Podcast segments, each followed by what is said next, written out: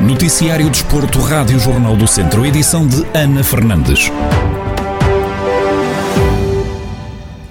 O Académico de Viseu recebe ainda esta tarde no Estádio Municipal de Aveiro o Vizela. O jogo é referente à jornada 28 da Segunda Liga de Futebol.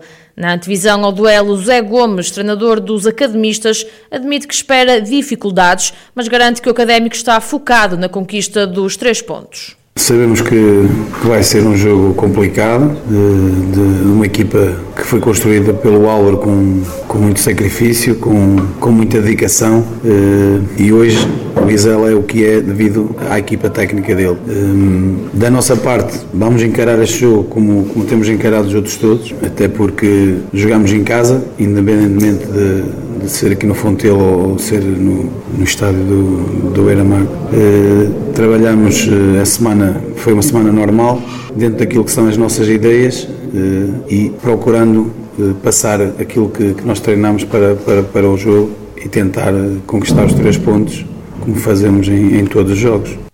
O técnico desvaloriza o facto de terem de jogar no estádio municipal de Aveiro, enquanto o Fontelo está em obras. Pode-se considerar que é um campo neutro, mas também, como não há adeptos no estádio, né, jogar eh, no Fontelo ou jogar eh, no, no estádio Beira-Mar, basicamente, é, ou praticamente é a mesma coisa. Claro que nós preferimos estar em, em nossa casa, como é óbvio. Né? Agora, independentemente disso, nós temos que chegar lá adaptarmos o mais rápido possível ao, ao, ao terreno do jogo, que, que, vai estar em perfeitas condições, não tenho dúvidas nenhuma. E é, é, mais um jogo que vamos ter que fazer, com uma equipa muito bem orientada, que já conseguiu o principal objetivo e que agora está, está num lugar onde, onde podem e, e têm toda a legitimidade para sonhar e tentar subir divisão. O Académico de Viseu ocupa a 13ª posição da segunda Liga de Futebol com 29 pontos e o Vizela está em segundo com 49. As duas equipas vão defrontar-se ainda esta tarde no Estádio Municipal de Aveiro. Pela Primeira Liga, o Tondela perdeu na recepção ao Porto por duas bolas a zero. Golos de Tony Martinez e Terami deram os três pontos aos azuis e brancos.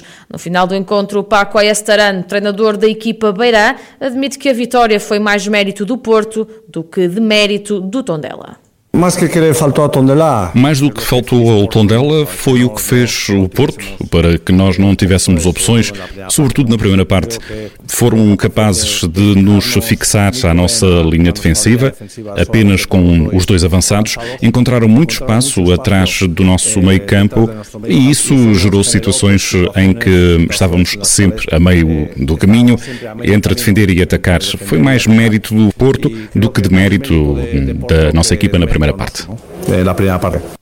Sérgio Conceição, treinador do Porto, salienta que foi um jogo consistente dos azuis e brancos num campo difícil. Nós fizemos um bom jogo, criámos imensas oportunidades, imensas. Uh, algumas oportunidades na primeira parte, uh, também na segunda, não tendo tanto bola, tanto, tanta bola, conseguimos chegar com muito perigo à baliza uh, em três ou quatro ocasiões e não me lembro assim nenhuma oportunidade do, do, do Tondela ou situações que nos pudessem meter meter em, em, perigo e, no fundo, sofrermos com isso. Por isso, foi um jogo muito consistente da nossa parte. Uh, num, num, campo difícil, não podemos esquecer que, que em 28 pontos, uh, 23 foram conquistados aqui, aqui em Tondela, por esta equipa. É uma equipa capaz, competente, uh, bem orientada, com bons jogadores e que cria dificuldades aos adversários, principalmente, principalmente aqui em Tondela. Com esta derrota, o Tondela é para já 11º classificado com 28 pontos, enquanto o Porto reforça o segundo lugar do campeonato com 60 pontos. O Mortágua despediu-se do Campeonato de Portugal com uma derrota na deslocação à casa do Vitória de Sernache. A equipa do Distrito de Viseu perdeu o encontro referente à jornada 22 por duas bolas a zero. Bala, Sangaré e Samuel foram os autores dos golos da equipa da Sertã.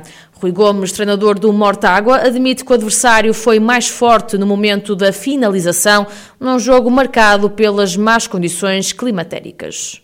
Este foi um jogo muito condicionado pelas condições climatéricas. Choveu imenso, desde os 15, 20 minutos de jogo o relvado ficou impraticável. Não pela qualidade do mesmo, mas pela quantidade de água que caiu. E isso determinou muito aquilo que foi o jogo. Na primeira parte pautou-se, apesar da superioridade inicial do Sarnais por equilíbrio, conseguimos equilibrar a contenda. E depois no início da segunda parte sofremos um gol aos 3 minutos, numa, numa bola que queríamos ter feito muito melhor, mas também derivada às condições do, do terreno. A partir daí tentámos chegar perto da baliza do adversário, conseguimos algumas vezes vezes, tivemos alguns lances para, para empatar e depois mais uma vez no risco total uh, acabámos de sofrer, sofrer, o segundo golo já depois da hora. Uh, logicamente que não era aquilo que a gente queria, porque queríamos terminar isto com uma vitória, uh, mas infelizmente não foi, não foi possível, não conseguimos. O adversário foi mais forte naquilo que é a parte mais importante do jogo, que é fazer golos.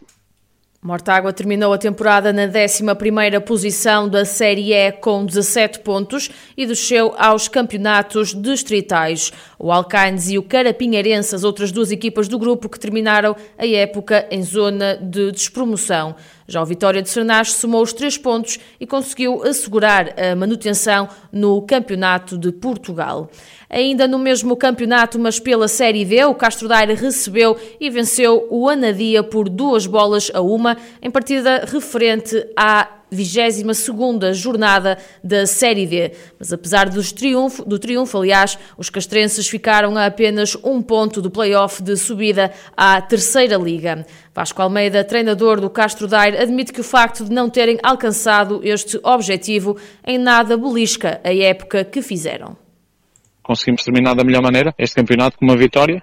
Uh, em relação ao objetivo de ser a Liga, ele começou-se a desenhar uh, mais para o fim do campeonato. Evidentemente sabíamos que tínhamos a fazer o nosso trabalho aqui, uh, mas não dependíamos de nós. O nosso trabalho foi feito.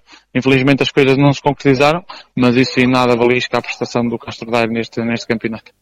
Quanto ao jogo, onde o destaque vai para Luís Augusto, que marcou os dois golos do Castro Daire, Vasco Almeida faz uma análise e admite que foi um jogo equilibrado contra o líder da Série D sabíamos que era um jogo ligeiramente diferente dos outros, ou seja, com uma carga emocional menor para nós, porque já tínhamos conseguido também, também o objetivo, mas não ia deixar de ser, como é óbvio, um jogo de grande dificuldade, contra a melhor equipa do campeonato, e por isso é que está em primeiro e já é campeão de série. Um jogo equilibrado, uh, na primeira parte, tem grandes oportunidades de gol para cada lado, com o domínio repartido, umas vezes Castro dá três vezes dia, mas no início da segunda parte conseguimos chegar à vantagem. Uh, depois, num lance em que podíamos ter feito 2-0, uh, não conseguimos fazer 2-0 através, através do barro, e se faremos, faremos um duro golpe, foi a, foi a expulsão do nosso jogador, e a partir dos 15 minutos, sensivelmente 15 minutos segunda parte começamos a jogar com 10, conseguimos chegar ao 2-0 mesmo com 10, uh, e depois, como é óbvio, tivemos que sofrer uma forte, uh, forte réplica também da, do Anadia, que, que, que nos criou imensas dificuldades. Uh, evidentemente, num outro lance tivemos, tivemos sempre, tivemos, tivemos alguma felicidade, mas pronto, também faz parte jogar tanto tempo com 10 jogadores contra, contra o líder do campeonato,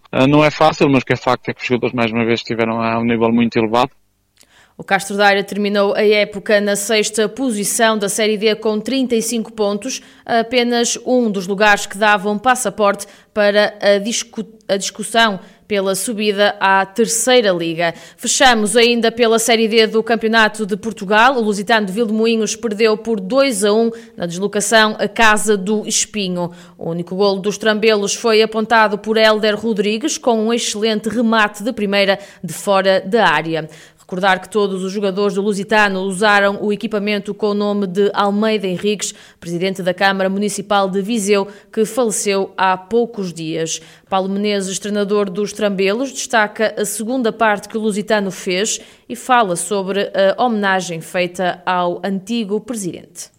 A primeira parte não foi tão bem conseguida da nossa parte, principalmente ali uh, em, algumas, em alguns comportamentos defensivos da nossa parte. Tínhamos alertado, mas por algum motivo não estavam a funcionar. Uh, conseguimos, um, conseguimos corrigir no intervalo e sim, demos uma réplica tremenda um, na segunda parte. Um, não conseguimos obter, obter o, pelo menos o empate, mas tivemos oportunidades suficientes para, para obter o um empate e até mesmo para ganhar o jogo, uh, com duas intervenções do guarda-redes do Espinho de, de, grande nível, também tem o seu mérito, mas sim, fico com, com, com a sensação que, que poderia ser diferente o, o resultado uh, pela segunda parte. Foi uma bonita homenagem também ao doutor uh, Almeida, o, o recém, o recém Presidente da Câmara, pela segunda segunda parte que fizemos, porque dignificámos a camisola, dignificámos também essa homenagem que quisemos, quisemos fazer, portanto uh, ficámos de parabéns pela segunda parte. Apesar da boa resposta dada na segunda parte, o Lusitano acabou por sair de espinho com uma derrota por duas bolas a uma. Os trambelos deixam o Campeonato de Portugal na 11ª posição com 16 pontos.